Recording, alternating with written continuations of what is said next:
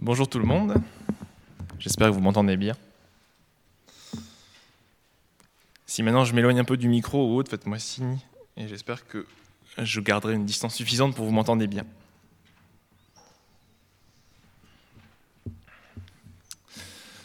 Euh, pour aujourd'hui, j'ai essayé de choisir un thème très simple sur lequel il n'y a jamais eu de débat. Bien entendu, ceci était une blague. Euh, le temps que ça s'affiche, ce que j'aimerais essayer de, de détailler aujourd'hui, ce sont c'est quoi un don spirituel? j'ai beaucoup réfléchi et avant que je vous partage ce que j'ai trouvé, bah, je vous propose déjà de prier pour remettre ce moment. Seigneur, je te remercie pour euh, ce moment qu'on peut passer avec toi. Je te remets mes paroles, mes réflexions, que tu puisses nous envoyer ton esprit pour, euh, pour nous guider et nous éclairer ce matin. Et euh, que tu puisses nous, nous montrer ce que tu veux nous, transmettre par ces mots. Amen.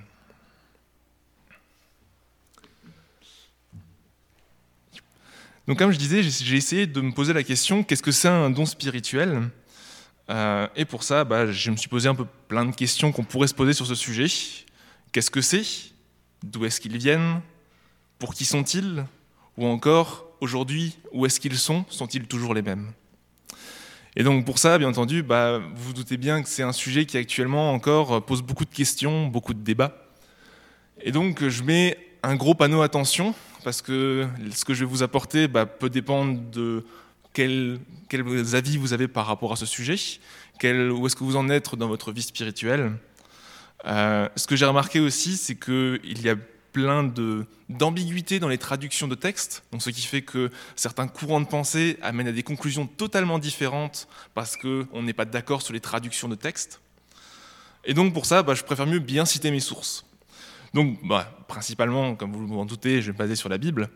J'ai deux versions. Euh, une version donc qui est la version Summer, avec euh, commentaires de texte, une deuxième qui est une Bible archéologique, second 21, qui elle détaille un peu plus des contextes ou des pratiques de l'époque. Et enfin, bah, j'ai un, dictionnaire de la Bible qui m'a bien aidé sur ce sujet. Euh, donc euh, j'ai essayé de me baser un peu sur qu'est-ce qui détaillé là-dedans. Pour vous imaginer, il y a plus d'une douzaine de pages rien que sur le mot don spirituel. C'est-à-dire qu'il y a quand même beaucoup de choses à dire. Alors vous inquiétez pas, je ne vais pas vous prendre pendant des heures et des heures, je vais essayer de simplifier. Et euh, j'essaie de vous partager ce que j'ai trouvé. Déjà, ce que je vous propose, pour un peu fixer ce sujet, je vous propose de faire une liste d'apparitions dans la Bible où est-ce qu'on voit l'Esprit se manifester. On va déjà commencer par l'Ancien Testament. Dans l'Ancien Testament, on se rend compte que l'Esprit de Dieu est accordé à certaines personnes, en général en situation d'autorité. Je prends quelques exemples.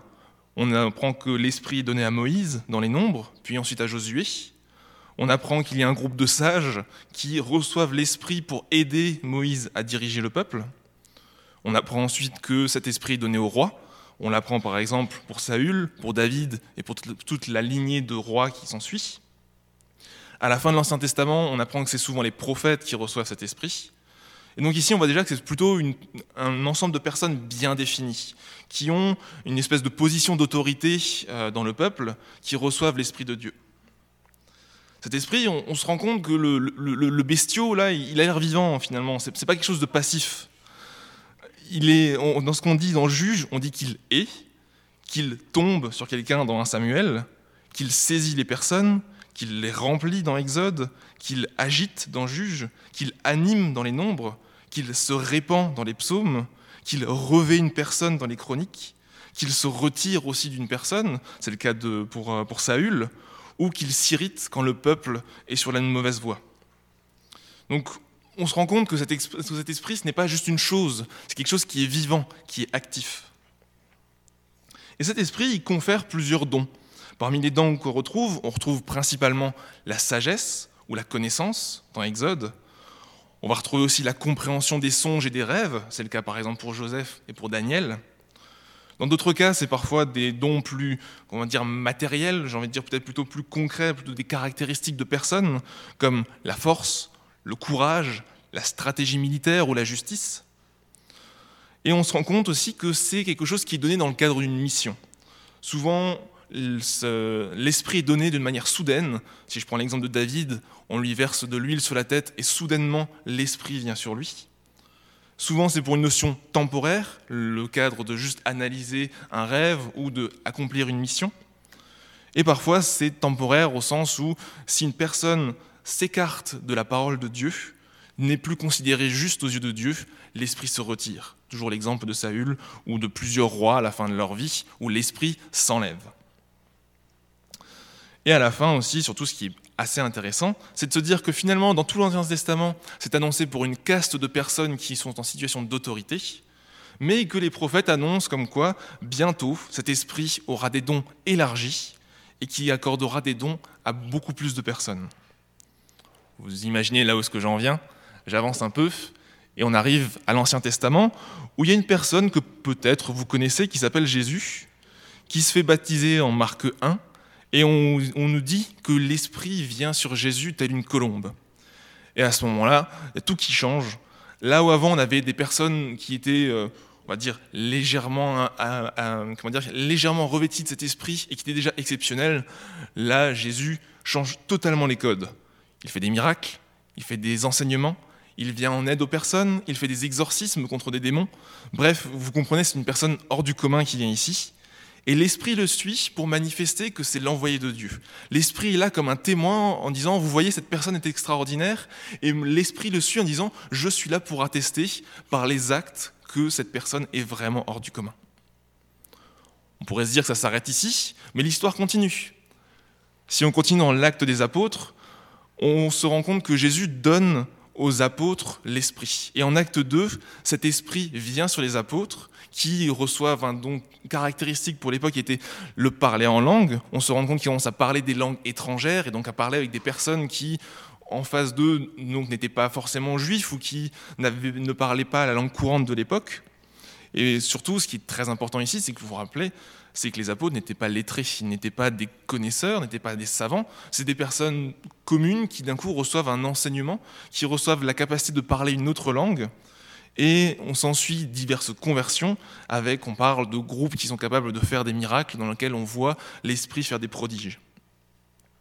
On avance un peu plus dans Acte 8, on voit que des apôtres, cette euh, notion d'esprit s'est transmise aux Juifs et ensuite aux Samaritains, donc dans Acte 8. On voit que suite à, des enseignements, les, apôtres imposent les mains à certains Samaritains qui reçoivent l'esprit et on constate ensuite des miracles, des prodiges qui se passent. Et ensuite, par la suite, donc, euh, pour vous annoncer plutôt ce qui se passe dans, après Acte 10 et tout ce qui est euh, dans les épîtres, on se rend compte que ces dons euh, se propagent aussi à tous les chrétiens qui ne sont pas juifs, et que ces miracles se propagent et sont quasiment courants pour l'époque. Plusieurs années se passent et finalement on termine donc sur les épîtres, où finalement ici on, on constate dans les épîtres que c'est quelque chose de totalement commun, que les églises vivent ces dons de l'esprit, vivent des, choses parfois hors du commun, avec des, des parlers en langue, des prophéties, euh, des miracles, des guérisons. La seule chose qui est un peu embêtante, c'est que les, épîtres, souvent, ne caractérisent pas, ne donnent pas une définition de ce que c'est, mais plutôt font une rétrospective sur comment les premiers chrétiens le vivent. Et donc, finalement, principalement, ce qu'on voit ou ce qu'on lit dans les textes, c'est plutôt comment est-ce que Paul va essayer de corriger les chrétiens qui utilisent ces dons à mauvais escient un peu sur mes notes. Bon, je vais essayer de vous détailler un peu qu'est-ce que c'est. Comme j'ai dit, j'essaie de prendre des parenthèses parce que parfois on n'est pas d'accord sur les traductions, sur les interprétations. Et comme dit, certains courants de pensée ne pensent pas la même chose, on n'est pas les mêmes définitions. Donc je vais essayer de vous détailler un peu ce sur quoi on est sûr. Je vais prendre des parenthèses là où on ne l'est pas. Déjà, ce qui est surprenant, c'est en termes de vocabulaire.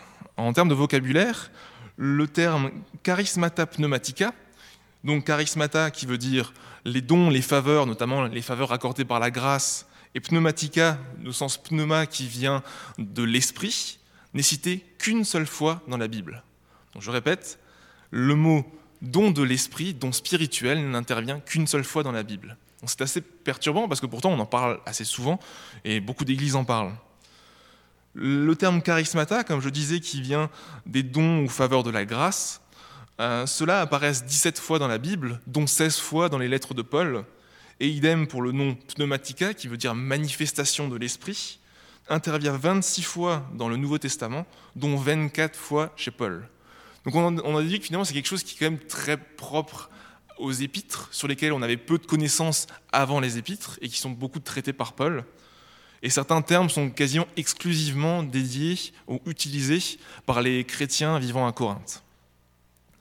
Et comme je vous ai dit avant, c'est que c'est ces Corinthiens, comme vous lisez l'épître aux Corinthiens, n'est pas forcément l'Église modèle. Il y, a des, adultères, il y a de l'égoïsme, il y a des idoles. Donc vous comprenez bien que dès qu'on en parle, c'est plutôt pour essayer de rectifier des dérives.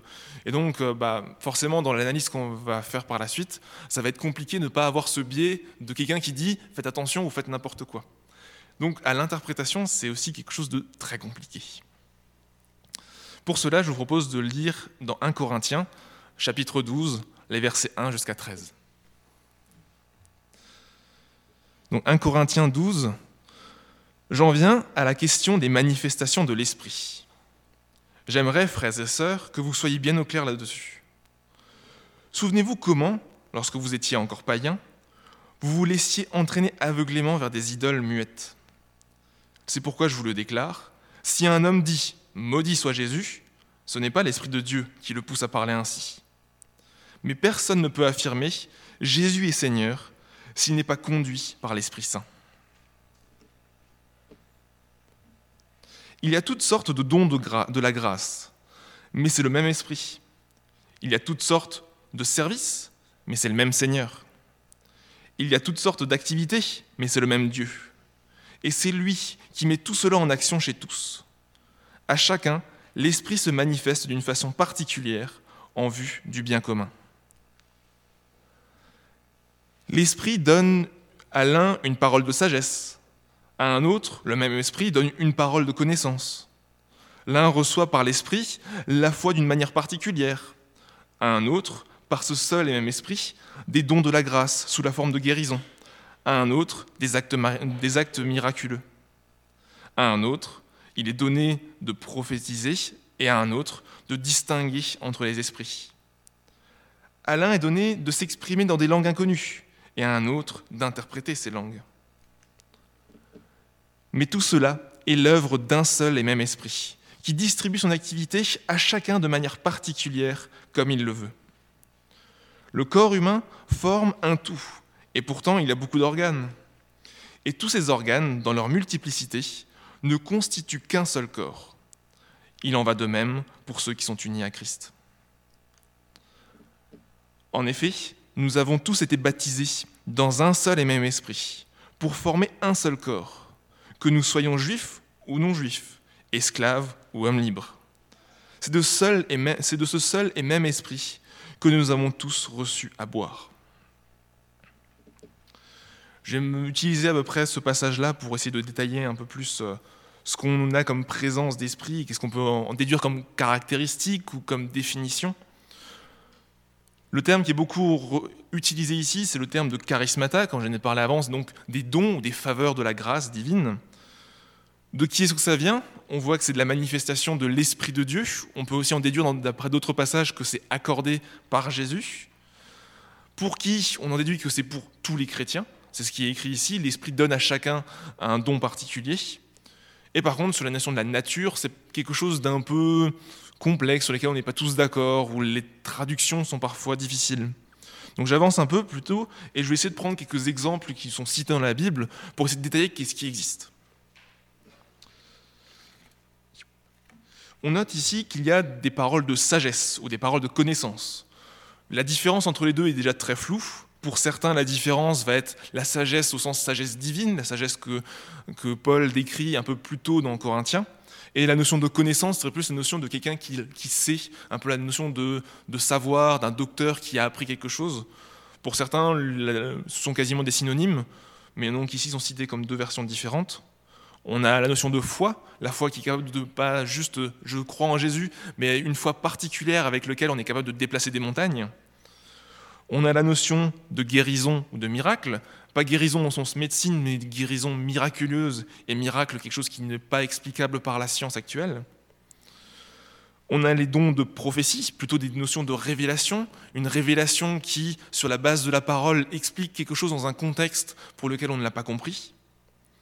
On a la notion de discernement des esprits. Ça, c'est quelque chose d'un peu flou, mais ce serait plutôt euh, savoir si quelqu'un en face est bien envoyé au nom de Jésus ou qui serait plutôt un charlatan qui essaie de se dissimuler.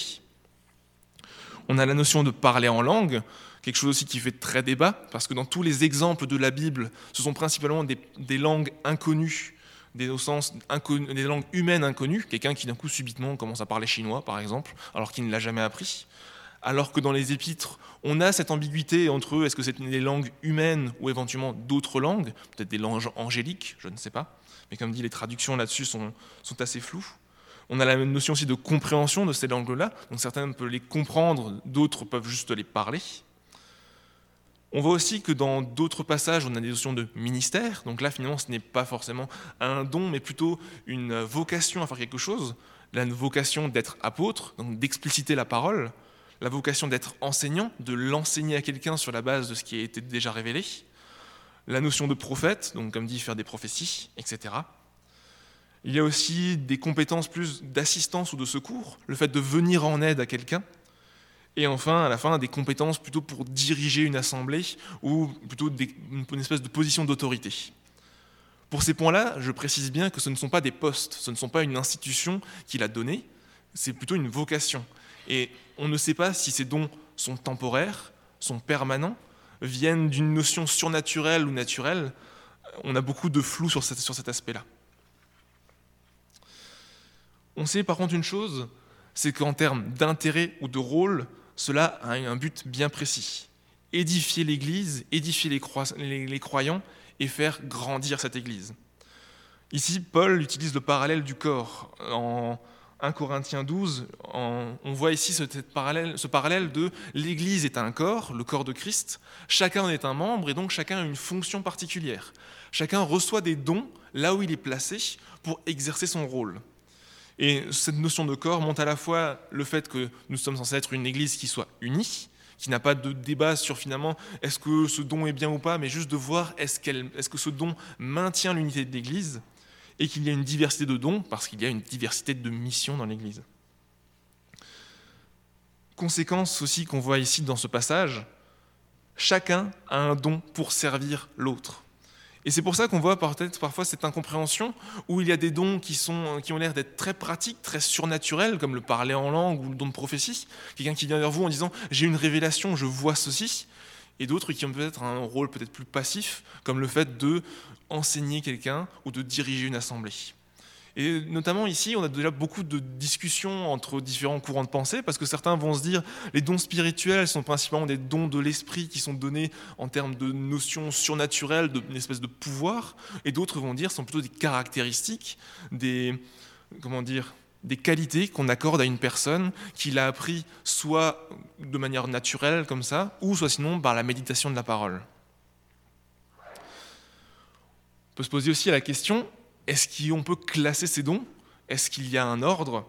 Et les Corinthiens le pensaient. Quand on lit ici dans 1 Corinthien, les Corinthiens pensaient qu'il y avait une espèce de, liste de dons qu'il fallait avoir pour être le chrétien parfait. Ils se renommaient comme étant des spirituels, le terme grec étant des pneumatikoi. je ne suis pas très bon au niveau prononciation grecque, désolé. Euh, mais se disaient un peu, j'ai atteint la perfection une fois que je suis capable de parler en langue. Euh, et on voit ici qu'il y a pas mal de dérives parce qu'au final, c'est plus j'ai un don et donc un peu égoïstement, je suis capable de montrer, vous avez vu, euh, moi je suis spirituel.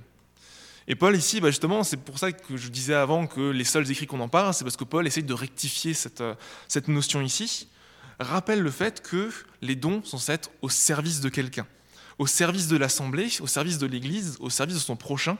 Et il maintient justement cette notion de corps du Christ.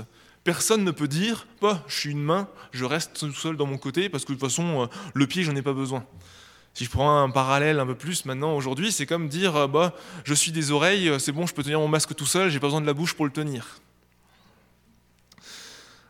Cette notion justement de corps de Christ montre bien que finalement, il n'y a pas de notion d'ordre, il y a peut-être une notion d'utilité éventuellement. Peut-être comprendre que le fait qu'avoir un don d'enseignement est peut-être plus utile à l'Assemblée que d'être capable de parler en langue au sens intercession, prière, parler en langue en termes de langue angélique, mais ne dit que ce n'est en aucun cas quelque chose qui doit servir à s'élever au-dessus des autres.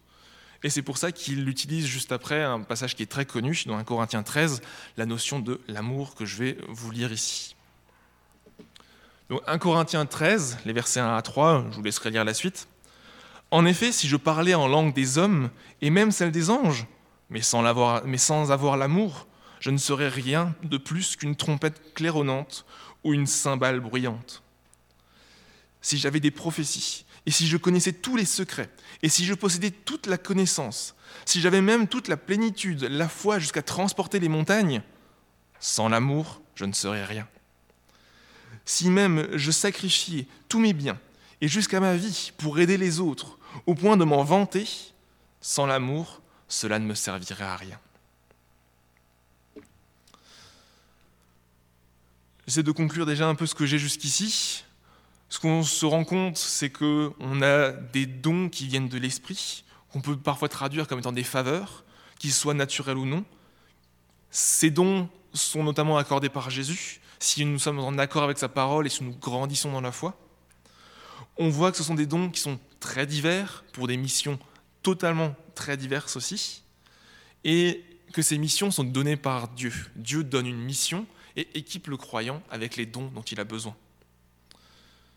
Ce sont des dons qu'on doit utiliser pour l'Église, pour les autres, et des dons que nous devons utiliser avec amour. Si nous n'avons pas l'amour, ces dons ne servent à rien. Et dernier point, c'est que chacun a au moins un don. Donc ça veut dire que chacun a au moins une mission dans l'Église, peut-être une mission que l'on qualifierait parfois de mineure, parfois que l'on qualifierait de grandiose, il faut juste trouver laquelle, voir où est-ce que Dieu nous a placés. Et au fur et à mesure qu'on grandit dans la foi, on se rend compte que les dons se développent, que les missions aussi grandissent. Je me suis posé aussi la question, c'est maintenant où est-ce qu'on en est sur ces dons? Si on fait l'histoire de la chrétienté jusque-là, Finalement, on avait des dons qui étaient très orientés pour une caste un peu élitiste qui avait été choisis par Dieu dans l'Ancien Testament, qui avait pour, vocation notamment de guider le peuple, de le faire avancer, de maintenir une cohésion et de montrer qu'il y avait un Dieu unique qui les aimait et qui les protégeait. On évolue dans, dans le Nouveau Testament par la venue de Jésus, où on a un esprit qui montre que Jésus est envoyé par Dieu pour nous sauver des dons qui sont ensuite transmis à l'Assemblée pour qu'elle puisse grandir, s'édifier et comprendre la parole. Et ensuite, il y a toute une page que je vais peut-être appeler un âge sombre entre la fin de l'Antiquité et maintenant, où finalement, bah, des dons, certains, on les a mis un peu sous le tapis, on ne sait pas trop quoi en parler. Dans certaines assemblées, c'est quelque chose qui est commun, dans d'autres assemblées, on n'en parle pas. Euh, et finalement, bah, c'est se poser la question, c'est est-ce que les missions d'aujourd'hui sont les mêmes que les missions de l'époque? Est-ce que nous avons des dons qui sont différents? Est-ce que c'est la même liste de dons? Sachant que j'ai oublié de préciser avant, les listes n'étaient pas exhaustives, les listes citées sont toujours différentes, donc on peut en déduire que ce ne sont pas des listes figées. Il y a probablement d'autres dons qui n'étaient pas décrits dans la parole, qui potentiellement n'existent plus aujourd'hui ou existent moins, et d'autres dons qui ont été ajoutés. Comme dit, ce sont des hypothèses, hein. on n'est pas tous d'accord sur ce, point-là. Mais on peut se poser la question, c'est actuellement on traverse une crise, une crise sanitaire, une crise où on est peut-être plus aussi tourné sur l'individualité. Est-ce qu'il aurait d'autres dons qui pourraient être transmis? Alors j'ai commencé un peu à, réfléchir pour moi-même, bien entendu on pourra en discuter après parce que bon, je n'ai pas, pas toute la connaissance. Mais je me suis posé la question, est-ce qu'il y a peut-être certains dons au sens de prophétie, peut-être qui arrive peut-être moins souvent parce qu'on a une Bible chacun à disposition, il suffit de la lire pour la voir, alors qu'à l'époque, c'est quelque chose qu'on n'avait pas accès. On n'avait peut-être pas accès à la connaissance, on n'avait pas accès au livre pour la comprendre, et donc l'Esprit nous révélait peut-être des choses de manière plus euh, sur le coup par des prophéties, là où maintenant il suffit juste d'ouvrir sa Bible. Bien entendu, c'est qu'une hypothèse, hein, je n'en sais rien. Il y a peut-être d'autres dons qui sont peut-être plus sur l'accueil, sur le fait d'être tourné vers les autres. Dans une société on est très individualiste, est-ce qu'il n'y aurait pas des dons qui seraient justement des dons de patience, d'être capable d'écouter les autres, de faire l'accueil à l'église et de comprendre dans quelle situation une personne est? Peut-être des dons d'organisation. À l'époque, on avait des communautés très soudées. Maintenant, les communautés sont peut-être plus tournées, comme je disais avant, sur l'individu. Est-ce qu'il y a peut-être besoin de plus de dons pour être capable de rassembler, pour organiser des choses, organiser des, organiser des réunions? Et peut-être des dons peut-être plus technologiques, je ne sais pas. La technologie n'était pas la même qu'à l'époque.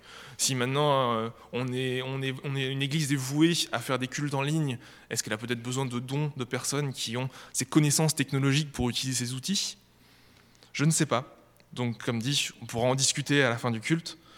Mais ce qu'on sait dans tous les cas, c'est que Dieu nous donne des missions, il nous donne des dons.